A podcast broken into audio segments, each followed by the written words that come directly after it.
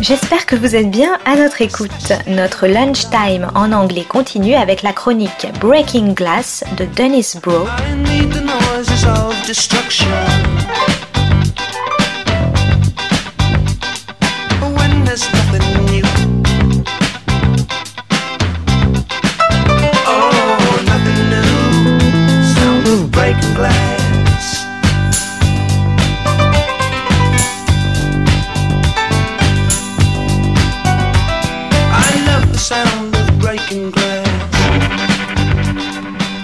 This is Broe on the Global Television Beat, Breaking Glass. Today's episode John Brown's Maid.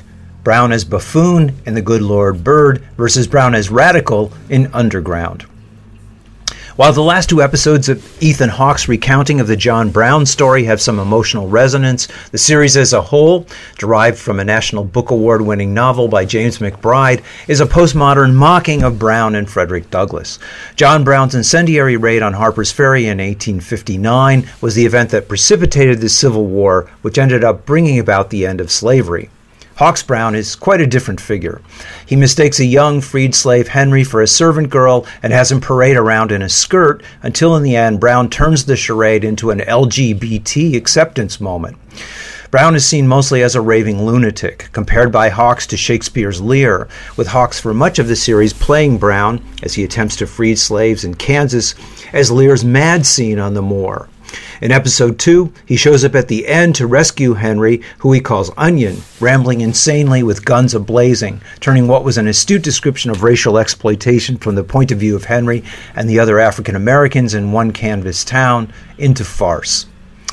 Equally, Daveed Diggs, so powerfully dynamic and scene stealing as Jefferson and Hamilton, and so resolute as the revolutionary and Snowpiercer, as Frederick Douglass gives an over the top, wild star turn to the point where Diggs and Hawks in the same room as Douglass and Brown are simply trying to upstage one another, with both speaking past each other and simply projecting their own star quality.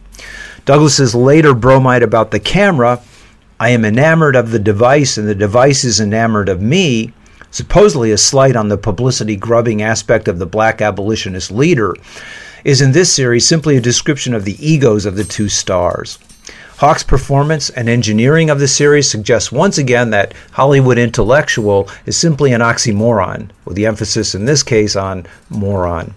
But there's something deeper and more problematic at work here. Rather than a postmodern debunking of these legends, Hawke's performance fits neatly into a representational history of John Brown, a figure who causes liberals much anxiety. Brown's quest to wipe out slavery is indisputably seen by an intellectual elite as just, but his violent methods, since he claimed that slavery would not end peacefully and that believers must take up arms to oppose it, apparently still causes liberals. Here, using the postmodern cover, once again that anxiety is expressed as Brown being a full blown raving lunatic, even though history proved him correct. Another side of Brown's mission is stunningly captured in the far better season 2 of Underground, a series by African American showrunner Misha Green that was summarily canceled after its radical affirmation of not only the righteousness of Brown's cause, but also of his method. An early Brown depiction which helped to set the tone for subsequent portrayals was Warner Brothers' 1940 The Santa Fe Trail. Warner's the previous year had gone out on a limb in its Confession of a Nazi Spy, the first anti Nazi Hollywood film. The studio was accused of being prematurely anti fascist. In this Western, with war breaking out in Europe, famed German American Bund and Nazi sympathizer Errol Flynn stars with future saboteur of the Actors Guild, of which he was president, Ronald Reagan, as Jeb Stuart and George Custer. The two come together to crush Raymond Massey, looking like Moses in a depiction of Brown, whose wild eyed demeanor made it seem like he was constantly in front of the burning bush. In crushing Brown, the two affirm that the North and South can cooperate to ensure the ultimate goal, which they claim is peace at any cost. Needless to say, in this attempt to make up for its earlier transgression, Warner's proposed isolation and peace as the response to Nazi aggression, accomplished in the silencing of an attempt to promote racial equality. Massey would again play Brown, repeating the same religious zealotry at the expense of any concentration on what Brown stood for in 1955 in Seven Angry Men. In the 1982 television miniseries The Blue and the Gray, Sterling Hayden reprised the Massey interpretation in which the killing of the traitor Brown was compared to the killing of Caesar by Brutus and the Roman senators. In the 1986 follow up miniseries North and South, Johnny Cash lent the lilting and righteousness of his deeply calloused working class voice to Brown. But Brown appears in the series for only three minutes, almost as if the producers were too afraid to give much credence to Cash's rendering of his presence and his message. This modern rendering of Brown has its moments. Newcomer Joshua Caleb Johnson is superb as Onion, his authenticity and sincerity the antidote for much of the series to Hawke's hokiness. Henry, Onion, is part Huck Finn trying to navigate this treacherous landscape, part Sancho Panza to the realist, uh, the realist to Brown's delusional Quixote, and part fool to Hawke's Lear. The series also has a picaresque quality, as the idealistic Brown finds his finances laid low by a swindler, straight out of the corrupt capitalist terrain of antebellum America, portrayed in Twain's The Gilded Age and Melville's The Confidence Man. Brown also has his moments, as when he explains to Onion that the only thing the white man understands that will turn him away from his thirst for the profits of slavery is violence. Later, as Brown faces execution, his son Owen explains that he will not try to rescue him because his father understands the import of his execution. Most people, Owen says, they don't die for anything, but he, he died for something. It's telling, though, that once Brown is in prison, awaiting hanging that is shorn of any immediate threat, he is portrayed as saner, calmer, and cooler, and able to see clearly who Onion slash Henry is. The histrionics cease, and Brown is presented in a more normative human way as he awaits the gallows. Hollywood liberals admire martyrdom, they're just uneasy with the threat of revolution. Most versions of the story emphasize a dramatic presentation of Brown's words in court on trial for murder and sedition, his most cogent translation of the attempt to free the slaves into class struggle, and rendered extremely powerfully in a recording by Orson Welles. Had I so interfered in behalf of the rich, the powerful, the intelligent, the so called great, or in behalf of any of their friends, or any of that class, it would have been all right, and every man in this court would have deemed it an act worthy of reward rather than punishment. The good Lord Bird sidelines this statement, which also links to Martin Luther King's speech just before he was assassinated, linking the black, black and white working class struggle. This version de dramatizes the statement, making it simply Hawke's voiceover as part of a series of letters written from jail. The series, scheduled for release at the beginning of the summer, was delayed by Showtime because of the eruption of the Black Lives Matter demonstrations, with the station apparently afraid this John Brown would fuel the fire. For the most part, though, they needn't have worried. Underground, African American, uh, the Underground's African American John Brown.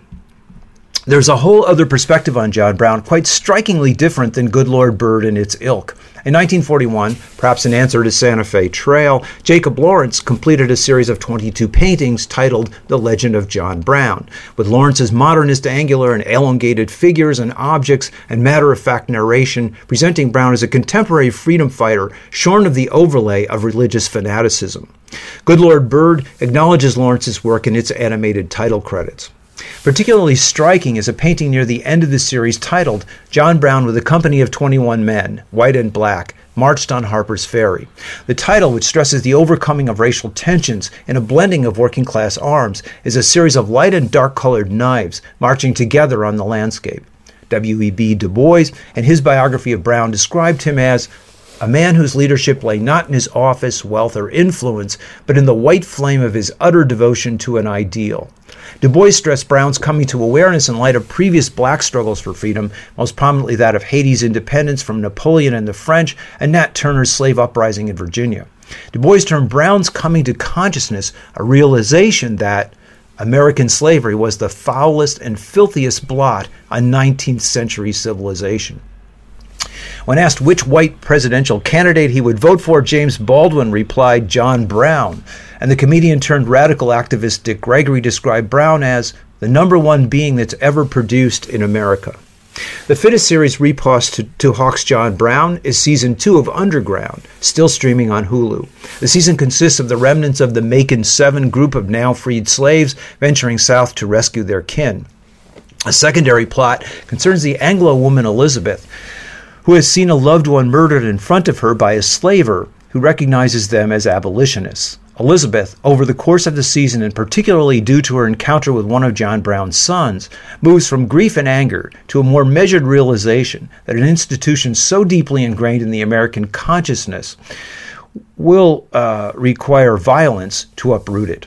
Elizabeth hears but disagrees with the mulatto woman who runs the station in the Underground Railroad and argues that slavery can be eradicated peacefully by freeing one slave at a time. A remarkable moment of this season occurs in an episode that is breathtakingly experimental for television, in which Aisha Hinds, as Harriet Tubman, first stands before a mirror and then takes the abolitionist stage and tells the story of her bondage and freedom in an extended take that lasts the entire episode. In the final episode of the season, Elizabeth makes her decision, taking up arms and firing on the slaves who abused her. For its resolute radicalness in presenting Brown's struggle and methods as necessary, Underground was quickly yanked off the air, while The Good Lord Bird, on the other hand, is on its way to a bountiful harvest of trophies in awards season. This is Broe, the global television beat, Breaking Glass. Dennis Broe is the author of Film Noir, American Workers and Postwar Hollywood, Class Crime and International Film Noir, and Maverick or How the West Was Lost. Is hyper-industrialism and television seriality the end of leisure and the birth of the binge?